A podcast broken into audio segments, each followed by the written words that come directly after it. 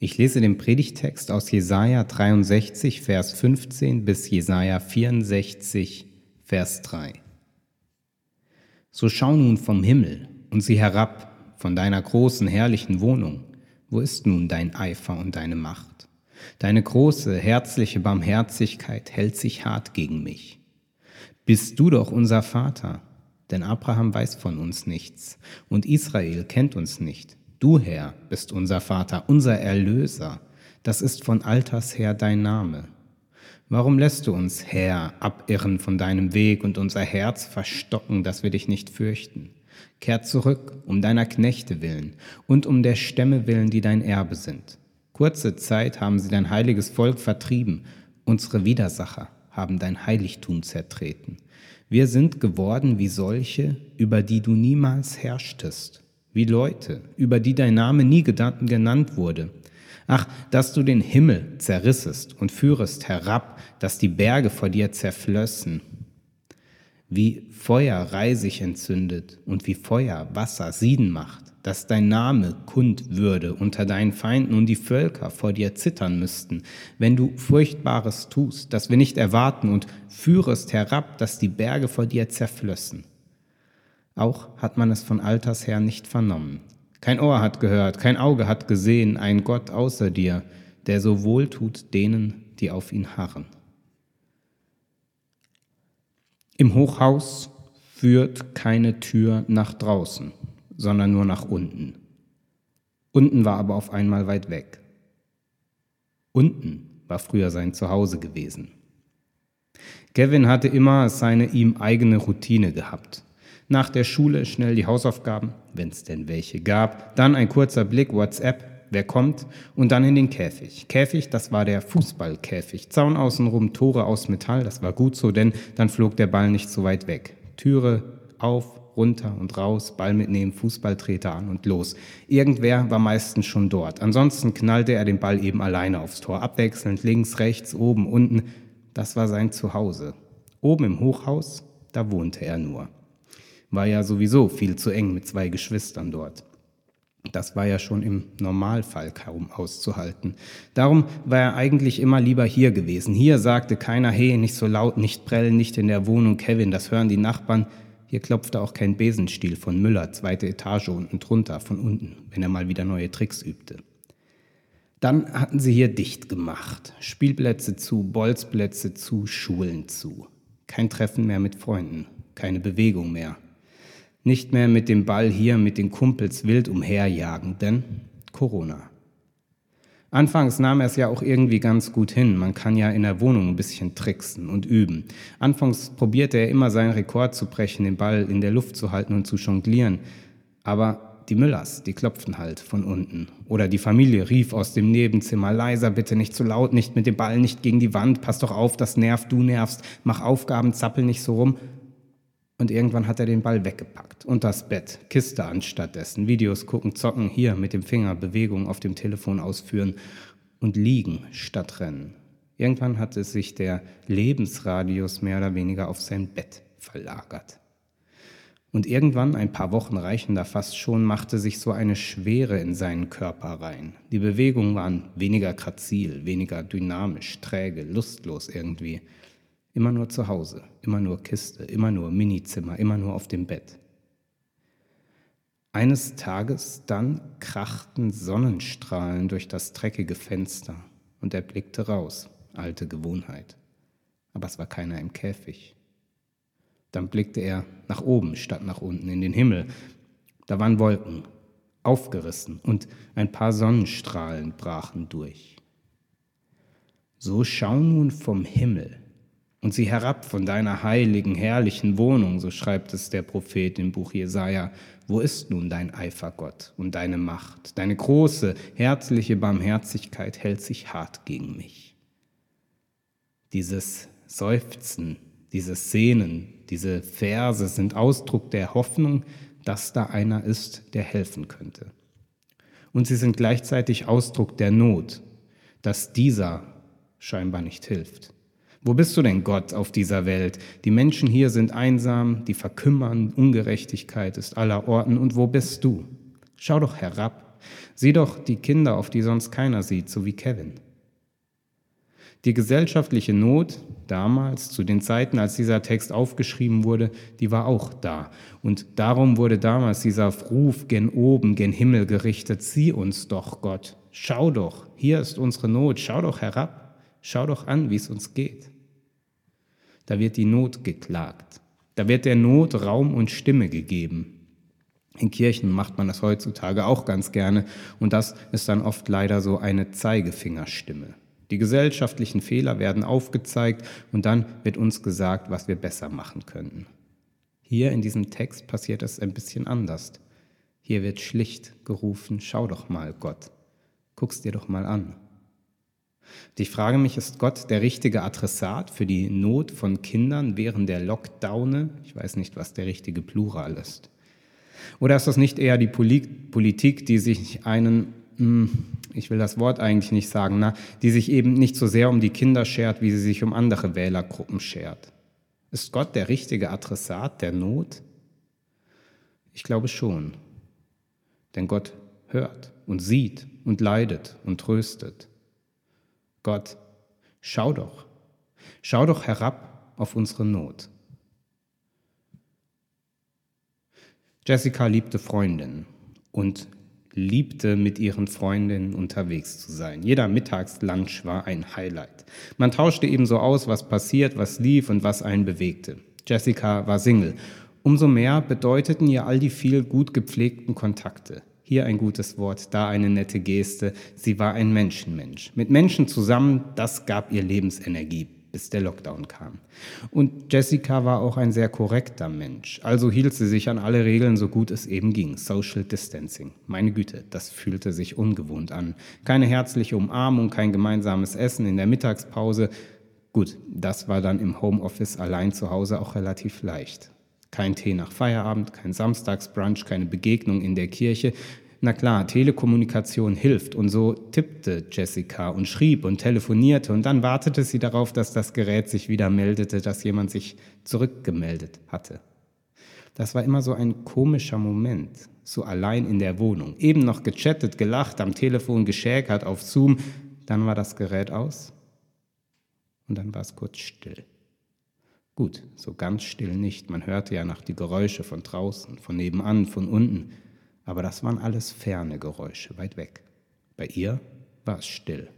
Dann schnell Musik an oder schnell Netflix an, irgendwas gucken, irgendwas hören. Aber es war immer dasselbe. Kaum war diese faszinierende Welt der Musik oder der Serie im Abspann, da war sie wieder da, diese Stille. Jessica merkte, wie ihr all das Soziale fehlte. Da saß sie im Homeoffice, allein vor dem Rechner in Meetings oder vor Tabellen und Zahlen. Die Arbeit war die gleiche wie zuvor, aber doch, es war alles anders. Der Schnack im Großraumbüro war weg, die Begegnung beim Kaffee, beim Essen, der Austausch, wer was, wann, mit wem und warum und wie gemacht hat, weg. Stattdessen kleine Kacheln auf dem Bildschirm. Und sie hasste Kacheln und sie hasste Spiegel. Schlechte Kombination für diese schöne neue Zoom-Welt. Ihr Tank an sozialer Energie, der sie sonst durchs Leben geschwinden ließ, der war bald leer. Erst auf Reserve und dann irgendwann richtig leer. So leer, dass sie nicht mehr aufstehen wollte. So leer wie ihre Küche, denn für sich alleine kochte sie nicht. So leer, dass sie nicht einmal mehr die Stille zu bekämpfen vermochte. Eines Morgens, sie hatte sich irgendwie aufgerafft und starrte auf den Rechner, ohne zu erkennen, welche Zahlenkolonnen an Arbeit sich ihr darboten. Da stand sie auf und ging zum Fenster und blickte, beinahe sehnsüchtig, auf dieses trübe Grau dort am Himmel. Als könnte irgendwie hinter dem Grau mehr sein. Ach, dass du den Himmel zerrissest und führest herab, dass die Berge vor dir zerflössen so seufzt, so sehnt, so klagt es der Prophet gen Himmel, dass sich der Himmel auftäte und die Berge von Traurigkeit zerflössen. Wenn sich zwischen einer dicken Wolkendecke plötzlich so ein Spalt aufreißt, so ein Fetzen blau erscheint, dann ahnt man, dass hinter dem Grau sich der Himmel verbirgt. Eigentlich weiß man es. Aber sehen kann man es nur, wenn tatsächlich diese Wolkendecke aufreißt. So ein Lichteffekt der Lebensperspektive. Vielleicht sollte man Gott so verstehen, als die Ahnung, dass hinter dem Grau mehr liegt. Dass da etwas durchbrechen kann von diesem Blau, von dem Himmel, von dem Himmlischen, was sich hinter dem Alltagsgrau der Wolkendecken verbirgt. Oder Gott so verstehen, als den Wunsch, dass es durchbricht, dass dieses Grau einmal aufgerissen wird und dass dahinter etwas anderes, mehr sichtbar wird. Oder vielleicht könnte man Gott so verstehen, als diese Momente oder diese Orte, diese Räume, diese Lichteinbrüche in das Grau. Man könnte noch mehr Geschichten skizzieren. Von Maria, die im Krankenhaus auf der Station arbeitet und mit viel innerer Stärke ihre Arbeit tut bis zur Erschöpfung und bis sie selber nicht mehr aus ihrem Bett aufstehen konnte. Oder von Menschen, die einsam in Pflegeheimen darauf warteten, ob denn nicht endlich jemand zu Besuch käme, aber es kam niemand, keine Enkel, keine Kinder, und sie verstanden gar nicht mehr, warum niemand mehr kam. Das sind alles harte Geschichten. Zweiter Advent, meine Güte, warum erzählt er so harte Geschichten von da vorne?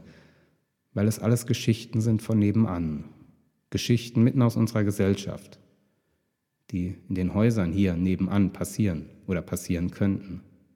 Weil das alles Geschichten sind, die ganz dringend bräuchten, dass sich der Himmel auftut und Gott herabkäme und endlich, endlich gut macht, was nicht gut ist. Ich kann mich diesem Sehnen, was in diesem Predigtext aus dem Buch Jesaja ausgedrückt wurde, voll und ganz anschließen. Dieser Wunsch, dass es doch endlich gut werden soll, dass auch solche Geschichten noch ihr verdientes Happy End bekommen. Dieser Blick nach oben, Gott reißt den Himmel auf, diese Klage, dieses Fragen oder auch dieses Verunsichertsein. Bleibt uns nur die Klage? Ist das der einzige Sprachmodus? Den wir an Gott richten können, ihm zu klagen, was alles schief läuft? Nun, es ist Advent, diese Vorzeit von Weihnachten, der Vorweg zu Weihnachten. Und Weihnachten das Fest, wo wir feiern, dass der Himmel tatsächlich aufgerissen wurde und Gott hinabkommt. Aber die Berge sind nicht zerflossen. Gott kommt hinab und reiht sich als Kind ein in die Reihe der Bedürftigen, das Aufreißen des Himmels, das Hinabkommen Gottes und dann Gottes Hinabkommen ist ein Entstehen von Durchlässigkeit, so möchte ich es nennen. Ein Durchscheinen Gottes in unsere Welt. So ein Moment, wo diese Wolkendecke aus Grau kurz aufreißt und etwas von dem Blau und von dem Meer und von dem Himmel, der sich dahinter verborgen, äh, der dahinter verborgen ist, sichtbar wird. So ein Ahnen und vielleicht auch ein Erleben, wie Gott ist. Ein adventlicher Triumphalismus ist meines Erachtens da nicht angebracht, denn die Berge an Traurigkeit sind nicht zerflossen. Die Nöte dieser Welt sind nicht weniger geworden oder weggegangen. Dieses Aufreißen des Himmels, das war kein großer Triumph, der die, das Böse zerstört, der anfängt, die Welt zu beherrschen und sie von links auf rechts dreht oder von rechts auf links oder alles über den Haufen wirft und verändert, sondern es ist ein Ahnen des Guten. Ein Erahnen, dass sich hinter den Traurigkeiten und Dramatiken auf dieser Welt doch noch der Himmel auftun könnte. Advent, Gott kommt, kommt in diese Welt und wird angreifbar, so wie unsere Leben angreifbar sind. Und dieses Motto zieht sich durch in der Geschichte Gottes auf dieser Welt. Gott kommt auf diese Welt und wird angreifbar. Als Kind an Weihnachten ausgesetzt den Widrigkeiten des Lebens und den Herausforderungen, die so ein kindliches Leben mit sich bringt. Und später dann zieht es sich durch das Leben Jesu, dass er angreifbar ist, angeklagt von Feinden, verfolgt, muss immer wieder sich aufmachen und vor wütenden Menschengruppen fliehen. Einer, der angreifbar ist und schlussendlich am Kreuz endet, gestorben als angreifbarer Mensch auf dieser Welt. Und dann, als Jesus stirbt, da reißt der Himmel wieder auf. In der Passionsgeschichte oder in den Passionsgeschichten, dann wird das ganz eindrücklich erzählt, wie der Himmel aufreißt, sich verfinstert an dieser Stelle und der Vorhang im Tempel mitten durchreißt und etwas durchlässig wird, etwas sichtbar von dem dahinter. Und die große Erkenntnis des durchgerissenen Vorhangs ist, schaut an, Gott ist gar nicht im Tempel, der Raum ist leer, da sitzt kein Gott drin. Denn dieser Gott hängt da, als angreifbare Figur, als angreifbarer Mensch hängt er dort am Kreuz. Angreifbar so wie wir, angreifbar vom Leben, angreifbar so wie das Leben von Kevin und Jessica und den anderen Gestalten, die unter dieser Corona-Pandemie heutzutage zu leiden haben. Und da hängt er, da hängen wir in unseren Lebensgeschichten drin, der Hoffnungslosigkeit entgegen. Und da reißt der Himmel auf. Und dahinter wird, oder darin wird eine Ahnung deutlich, dass hinter dem Grau mehr ist dass sich dahinter doch Himmel verbirgt, dass es eine Durchlässigkeit für das Gute gibt, eine Ahnung. Das ist es? Ich glaube, das ist ganz viel, weil wir diese Ahnung nicht absehen können. Weil Ahnung so viel mehr ist als Hoffnungslosigkeit. Weil Ahnung Gott sogar im Verborgenen entdecken möchte und entdecken kann. Herr, reißt den Himmel auf, dass wir sehen, dass wir ahnen, dass hinter dem Grau mehr ist. Amen.